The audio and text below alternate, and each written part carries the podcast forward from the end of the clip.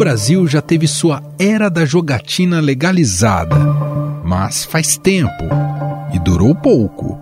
Em 1933, o presidente Getúlio Vargas decidiu legalizar os jogos de azar, inaugurando a fase de ouro dos cassinos no país. E para dizer que voltei a fim de defender os interesses mais legítimos do povo e promover as medidas indispensáveis ao bem-estar dos trabalhadores.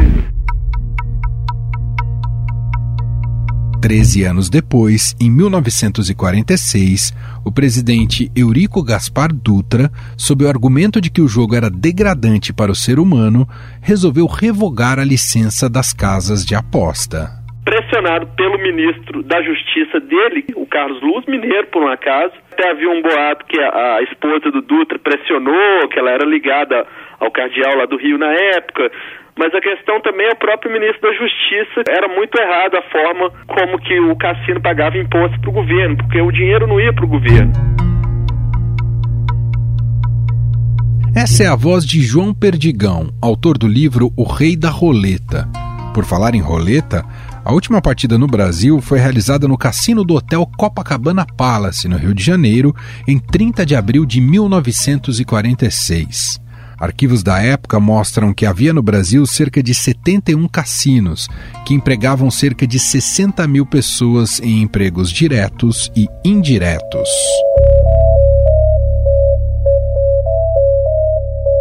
Nos anos 90, os bingos voltaram à legalidade, mas também não tiveram vida longa.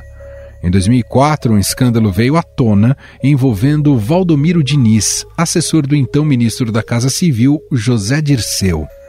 Diniz foi acusado de extorquir dinheiro de empresários donos de bingos para arrecadar fundos para o Partido dos Trabalhadores. Foi o primeiro caso de corrupção envolvendo o integrante do governo Lula. Surge uma nova fita do caso Valdomiro Diniz.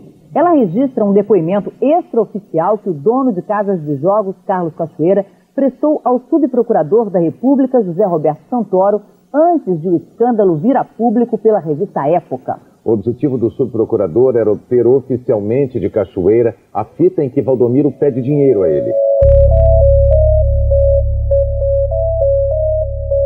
Após a abertura de uma CPI com o objetivo de investigar e apurar a utilização dessas casas para a prática de diversos crimes, o presidente Lula assinou uma medida provisória que proibiu o funcionamento de bingos, caça-níqueis e outras casas de jogos de azar em todo o Brasil.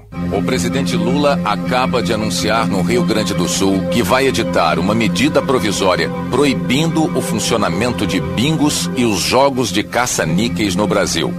O presidente deve assinar a medida provisória ainda hoje. É uma reação do governo à crise política provocada por denúncias de corrupção que envolvem o ex-assessor da Casa Civil, Valdomiro Diniz, com a contravenção e jogos eletrônicos.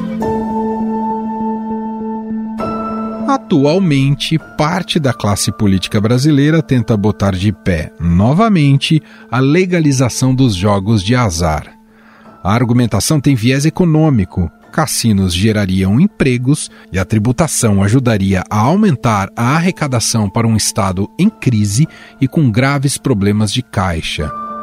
Os exemplos internacionais servem de apelo para que o projeto ganhe apoio da sociedade. Os Estados Unidos, por exemplo, contam com mais de mil cassinos espalhados por 40 estados. A indústria dos jogos de apostas gera mais de um milhão e meio de empregos por lá e tem um PIB conjunto de mais de 780 bilhões de reais, segundo a Associação Americana de Jogos. Aqui na América do Sul, o Uruguai é um dos destinos mais procurados por quem gosta de apostar em cassinos. En la ruleta, una estrategia puede ser repartir bien las fichas. Casino Carrasco.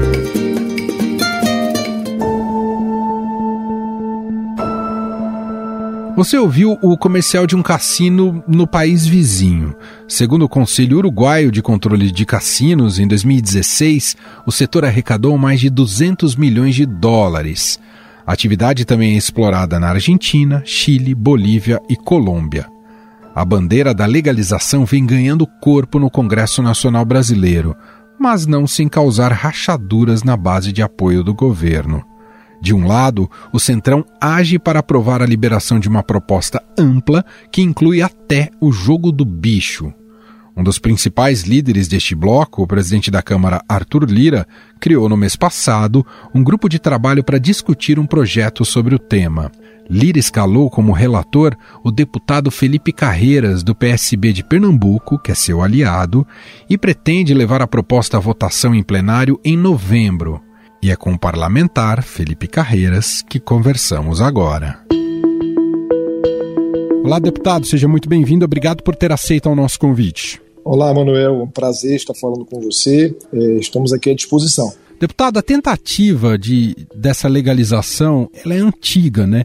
Vários projetos se acumularam aí no Congresso ao longo do tempo. Por que, que o senhor entende que agora ele pode efetivamente prosperar?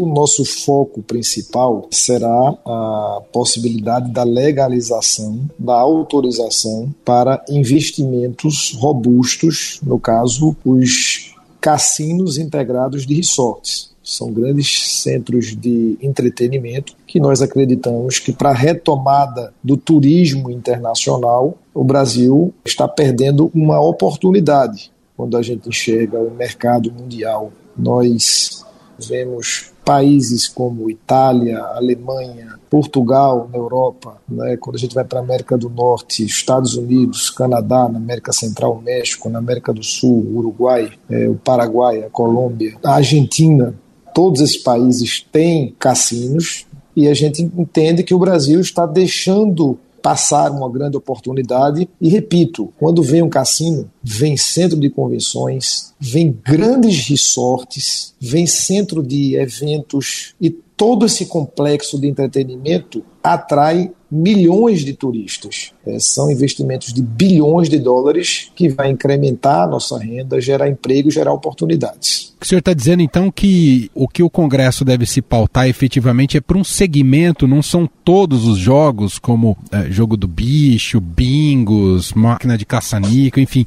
Esses não estão contemplados nesse, nesse trabalho, deputado? Nós não temos ainda um relatório concluído. Nós estamos ouvindo os segmentos, promovendo audiências públicas, reuniões. É, o nosso foco principal tem sido esse. Agora, é, não vou descartar a possibilidade, caso haja uma compreensão de que jogos que já existem no dia a dia e que fazem parte da cultura do brasileiro, por exemplo, os jogos de aposta online, foram autorizados em dezembro de 2018, não estão regulamentados. Esses sites estão presentes na grande mídia, inclusive patrocinando clubes do futebol brasileiro, e não arrecada nada. O Brasil não arrecada nada todos esses bilhões de dólares que são é, oriundos dessas apostas, o Brasil não arrecada nada, tudo vai para sites que são hospedados fora do Brasil. Temos que debater. É importante que o Brasil arrecade. E é importante que se diga também que não é proibido o jogo de apostas no Brasil. O que existe é uma exclusividade do governo brasileiro explorar jogos de aposta através da Caixa. O que a gente está querendo é aprofundar, colocar luz sobre um tema e ter a possibilidade do governo fiscalizar, depurar, arrecadar e gerar emprego e oportunidade.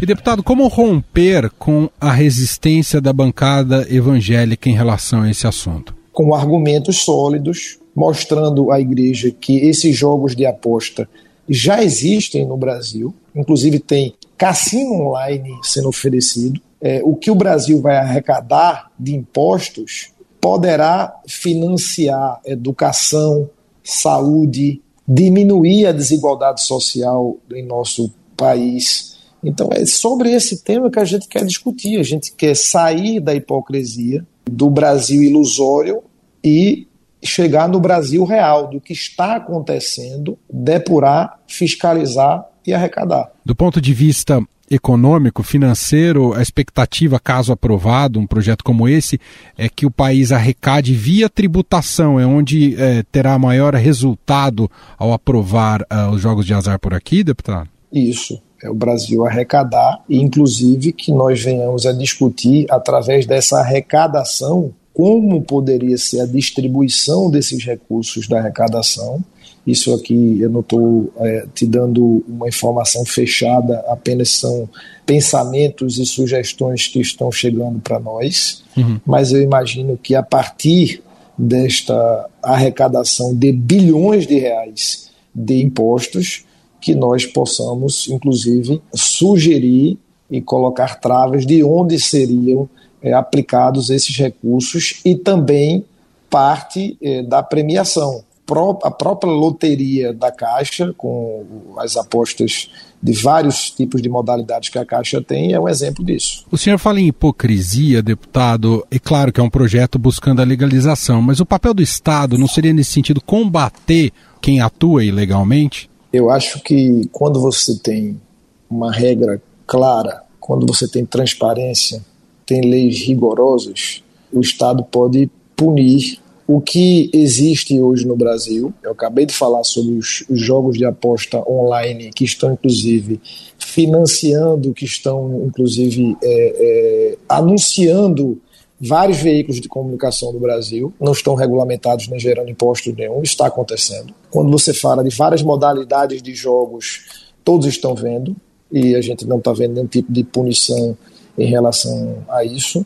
Então, eu imagino que se você tem uma legislação moderna, e eu acho que o papel do Estado, o papel das instituições de segurança tem que ser sempre estar tá cumprindo a lei. Bom, eu vou trazer aqui para o comentário do senhor um argumento que o senhor já deve ter ouvido, mas acho importante é, a gente ter esse posicionamento, nem entrando aqui no terreno, digamos, moral e religioso, mas da questão da saúde, que para muitos que viciam em jogos esses tipos de males, né, que são comprovados cientificamente, eles não são suficientes para se questionar um valor de um projeto como esse, deputado? Sem dúvida, inclusive, o que nós estamos observando e conversando com quem milita nesse setor, quem é, empreende, existem, por exemplo, cadastro de pessoas que têm esse tipo de vício, que são proibidas de frequentar esses ambientes, caso seja aprovado, através de tecnologia e existem travas que possam impedir pessoas que pratiquem o jogo. E fique bem claro, essas pessoas que têm esse comportamento, hoje elas têm a oferta do jogo sem estar regulamentado. Elas não estão deixando de jogar. A gente está querendo colocar luz sobre um debate. O jogo não, tá, não, não parou no Brasil. Uhum. Ele está acontecendo neste exato momento na internet, em algum canto no Brasil. Muito bem. Felipe Carreiras, deputado do PSB de Pernambuco, gentilmente atendendo aqui a nossa reportagem. Ele é relator do grupo de trabalho criado pelo presidente da Câmara, Arthur Lira, para discutir a legalização dos jogos de azar no Brasil. Deputado, te agradeço aqui pela atenção conosco. Um abraço e até a próxima. Eu que agradeço, Emanuel. Foi um prazer estar falando com você.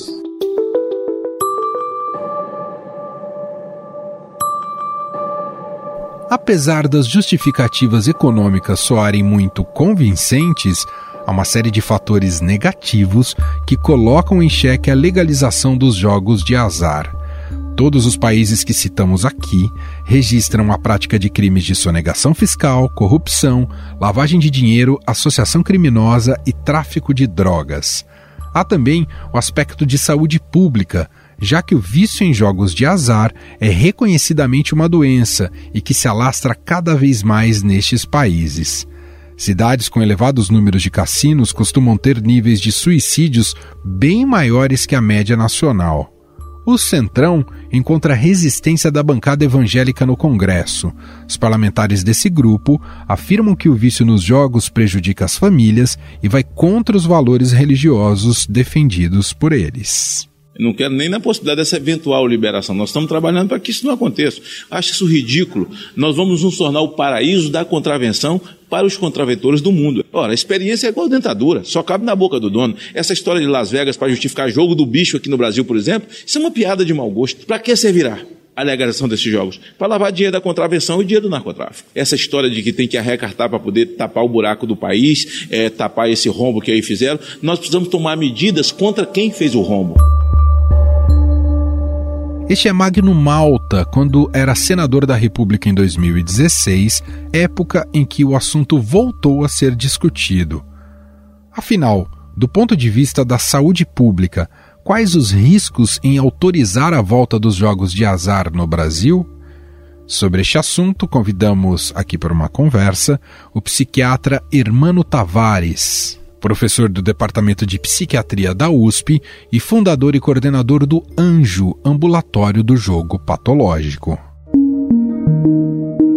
Olá, doutor. Obrigado por ter aceito aqui o nosso convite. Olá, Emanuel. Muito prazer estar aqui com vocês. Doutor, o vício em jogos de azar é uma doença? Com certeza, Emanuel. Olha, é, para vocês terem uma ideia, nos anos 30, né, surgiu o primeiro grupo de autoajuda que eram os alcoólicos anônimos. E aí depois seguiu-se os narcóticos anônimos, e 20 anos depois, nos anos 50, apareceu os jogadores anônimos. Então, desde aquela época que as pessoas estão seriamente desconfiadas que apostar pode causar dependência, ou popularmente pode causar vício. O reconhecimento oficial foi mais tardio. Somente em 79, o Código Internacional de Classificação das Doenças, que é, é realizado pela Organização Mundial de Saúde, reconheceu o jogo compulsivo como um transtorno psiquiátrico. E nos anos 80, a Associação Norte-Americana de Psiquiatria passou a chamar isso de jogo patológico. E recentemente o nome foi mudado de novo para transtorno do jogo. Dê o nome que você quiser. Isso é popularmente conhecido como jogo compulsivo, a pessoa que sofre disso é conhecida como jogador compulsivo.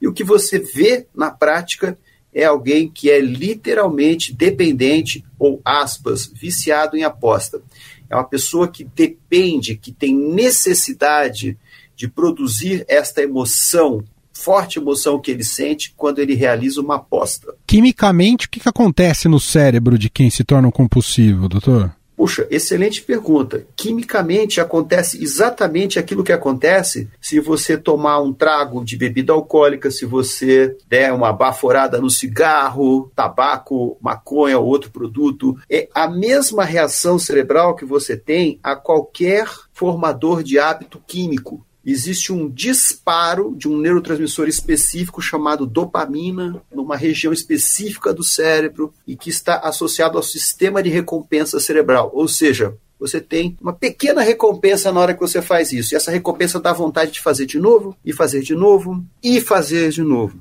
Isso não quer dizer que todo mundo que for beber, ou todo mundo que for fumar, ou todo mundo que for apostar, vai virar um dependente. Mas aqueles dentre nós que têm esta vulnerabilidade está correndo um sério risco de desenvolver uma doença muito grave. os jogos eletrônicos, eles, eh, de alguma maneira, eles são porta de entrada para essa compulsão ou estou sendo muito alarmista, doutor? Não, mais uma excelente pergunta. Veja bem, uh, inclusive a gente tem tido alguma dificuldade com isso, porque às vezes os pacientes procuram tratamento ou procuram para parentes assim, meu filho é muito compulsivo, é, o que, que ele joga? Ah, ele joga League of Legends. Eu falo, ó, isso aí é um jogo eletrônico, é um videogame, etc. Mas ele não tem aposta. Então, ele pode até ter um problema com videogame, sim, também pode ser um compulsivo com videogame, mas é um outro modelo de tratamento e é um outro modelo de problema. O problema com jogos de azar é de uma outra natureza, porque é o seguinte, essa geração é diferente da nossa, né? Quer dizer, sim. eu sou do tempo do Atari, cara, eu tenho vergonha de falar isso. Eu também, doutor, não fique envergonhado, estamos juntos. Isso, sou do tempo do Atari Atari, né? E eu lembro também que assim, eu fui um dos primeiros garotos a ter um Atari em casa. E hoje todo mundo tem um videogame em casa. Você pode não ter o console, mas quem tiver um, smart, um smartphone tem acesso a um jogo eletrônico qualquer, né? Então, existe uma certa preocupação de qual é o impacto de exposição a um jogo que não envolve apostas, se isso facilita o envolvimento futuro para jogos que envolvem aposta. Até te perguntei isso, doutor, porque agora estamos inundados por sites de apostas no Brasil, especialmente Sim. ligados ao, ao, ao, esporte, né, doutor? Emanuel, tenho que te dizer que isso me deixa muito assustado. Quer dizer, eu não consigo mais ver um jogo do meu time de futebol sem ser convidado a fazer aposta em esportes. E não é só o, o, anúncio do intervalo, não. Aqueles anúncios que ficam na beira do campo, mais da metade, se não a totalidade deles, são de sites de aposta. E qual é o, a jogada aqui que é o que está me deixando preocupado? Não existe uma documentação regulamentando essa atividade no Brasil. Que existe são alguns pareceres dizendo que fazer aposta em esporte não é ilegal. Mas isso é uma jogada de palavras, porque dizer que uma coisa não é ilegal não é igual a dizer ela está legalizada. O provedor deste serviço responde às autoridades, porque ele não responde. O que acontece? Esses caras ficam sediados em paraísos fiscais fora do Brasil. Eu acho esquisito demais da conta, entendeu? Quer dizer, a gente tem que sair das sombras, bicho. Ou a gente vai dizer, olha,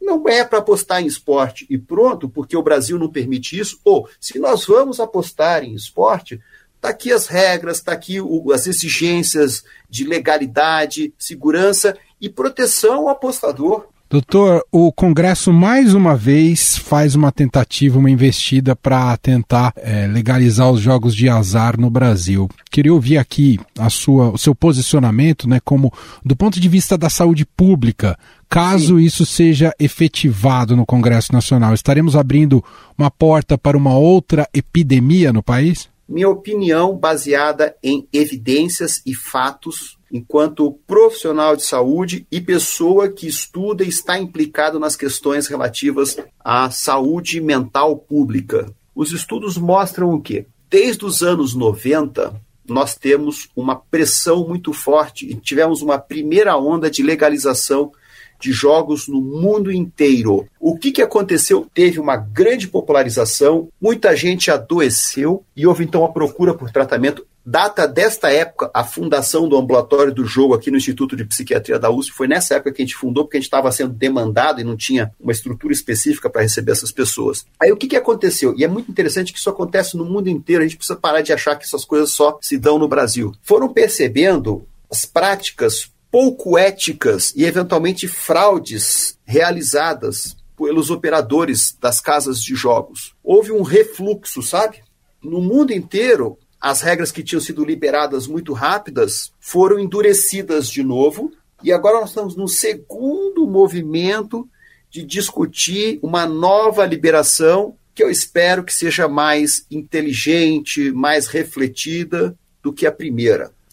Agora, uma coisa que as pessoas prestam pouca atenção e que é igualmente relevante é o seguinte: em que pese que não aumenta tanto o número de casos de jogadores compulsivos, a demanda por tratamento em média, quadruplica, Emanuel. Ah. Então é assim: se eu tenho uma situação como a de hoje, eu tenho uma demanda, sei lá, aqui no nosso serviço, de 150 casos novos ano. Se legaliza como legalizou nos anos 90, num intervalo de poucos meses, essa demanda pula de 150 para 600. Muitos dos nossos pacientes é aquilo, ele teve um episódio de jogo compulsivo, às vezes passou sozinho, melhorou sozinho, o cara foi procurou jogadores anônimos, eh, procurou outras formas eh, não formalizadas de tratamento, mas ele melhorou e ele não volta a jogar porque ele tem pouca exposição. Agora, se você legaliza, aí você aumenta muito o acesso.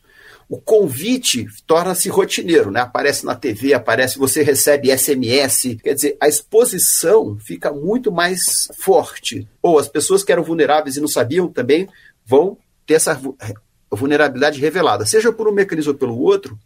A estimativa é que a demanda por tratamento quadruplique o que isso quer dizer? Bom, a gente tem que pensar que tratamento não é gratuito. Então, as pessoas ficam falando, ah, porque vai trazer o dinheiro do estrangeiro, vai, vai estimular o turismo, tá. Mas, por outro lado, também vai afetar pais e mães de família que terão Exato. sua renda comprometida. Então, tem que pesar e fazer um estudo sobre se a gente mais ganha do que perde ou mais perde do que ganha com uma situação dessas. Esse é o psiquiatra Hermano Tavares, ele é professor do Departamento de Psiquiatria da USP, fundador e coordenador do Anjo, o ambulatório do jogo, dando esses ótimos esclarecimentos aqui pra gente sobre essa situação do ponto de vista da saúde. Doutor, te agradeço demais aqui pela entrevista. Valeu, Manuel. Uh, obrigado também a todos que escutarem esse podcast. Uh, se precisar, estamos aqui à disposição para esclarecer mais dúvidas e questões sobre políticas de saúde pública e tratamento dessas condições.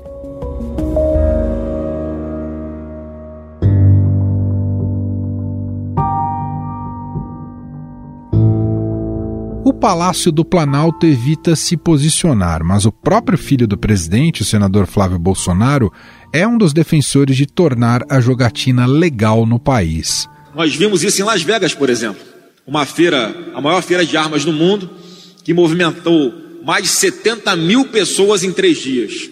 As pessoas vão, participam da feira, aí vão comer num restaurante, vão fazer um passeio nos canyons, vão fazer compras, vão a um show, vão a um espetáculo, vão ao cassino. Vamos ter a responsabilidade, agora o Congresso, né, o senador Irajá apresentou um projeto para que exista a possibilidade da construção de, cassino, de, de resorts integrados com cassinos aqui no Brasil, com muitos critérios, né, com controle, com transparência, com fiscalização.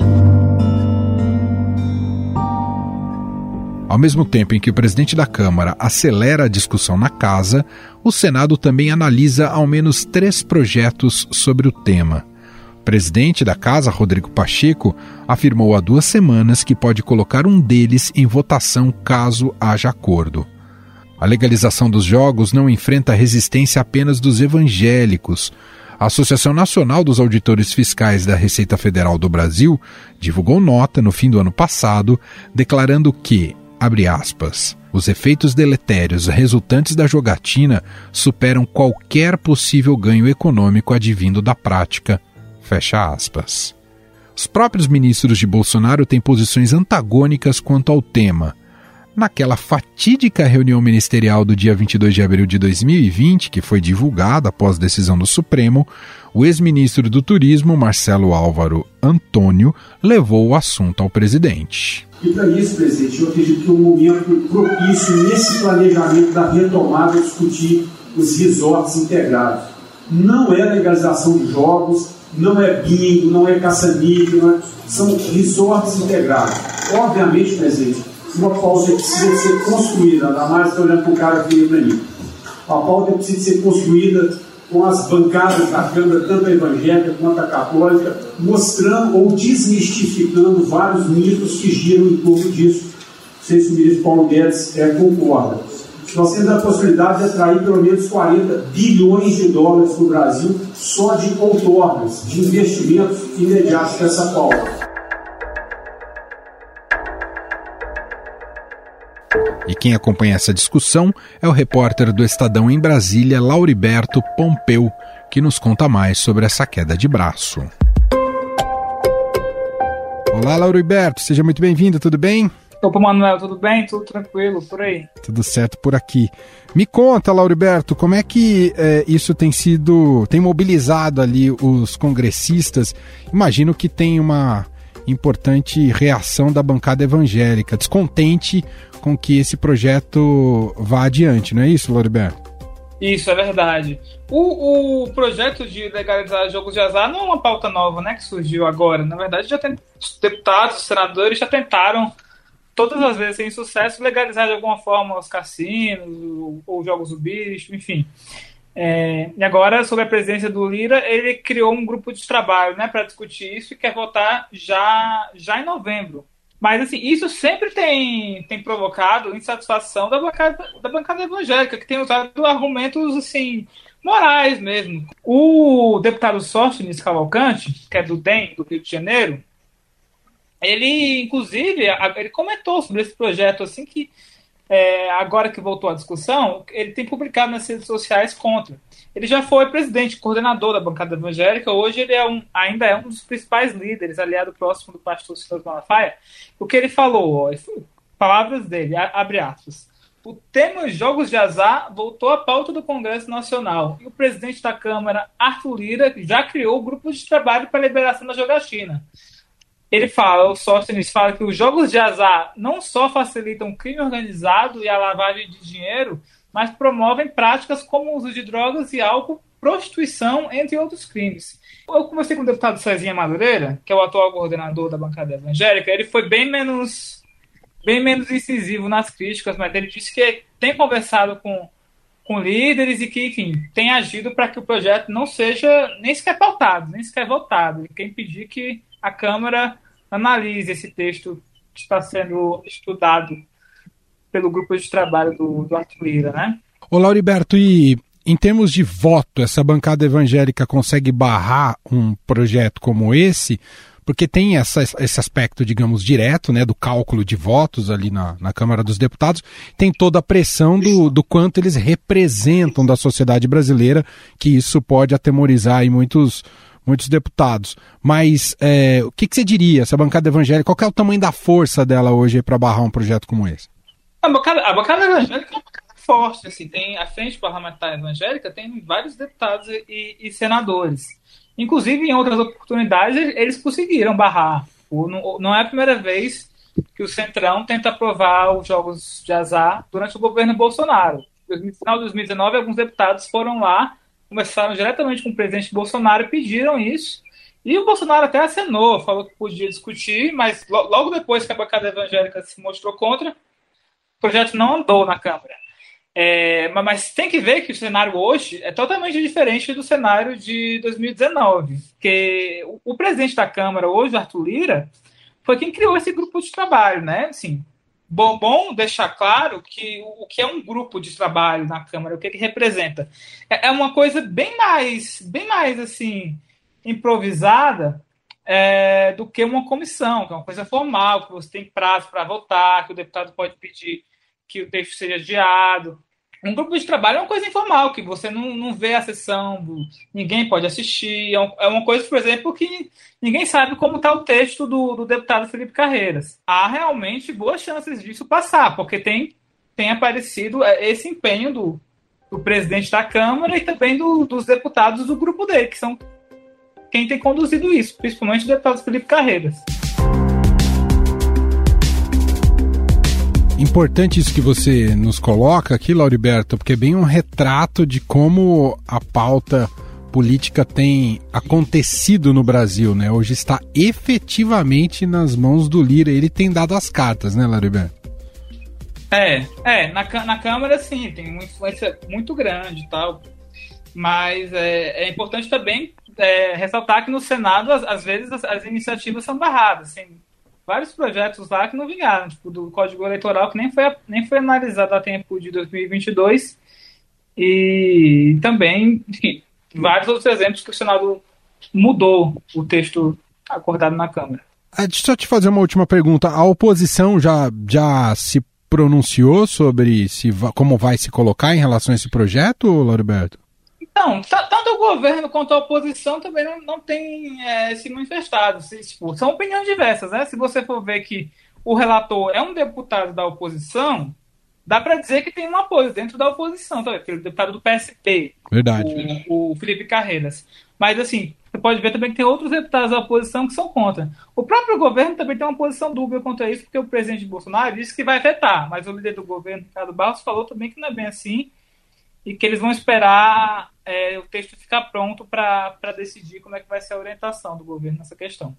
Muito bem, Lauriberto Pompeu, repórter do Estadão em Brasília, contando um pouco mais para a gente do clima ali no Congresso em relação a esse grupo de trabalho que depois vai produzir um texto e o Lira tem acelerado e botado pilha para que isso seja votado ainda neste ano de 2021.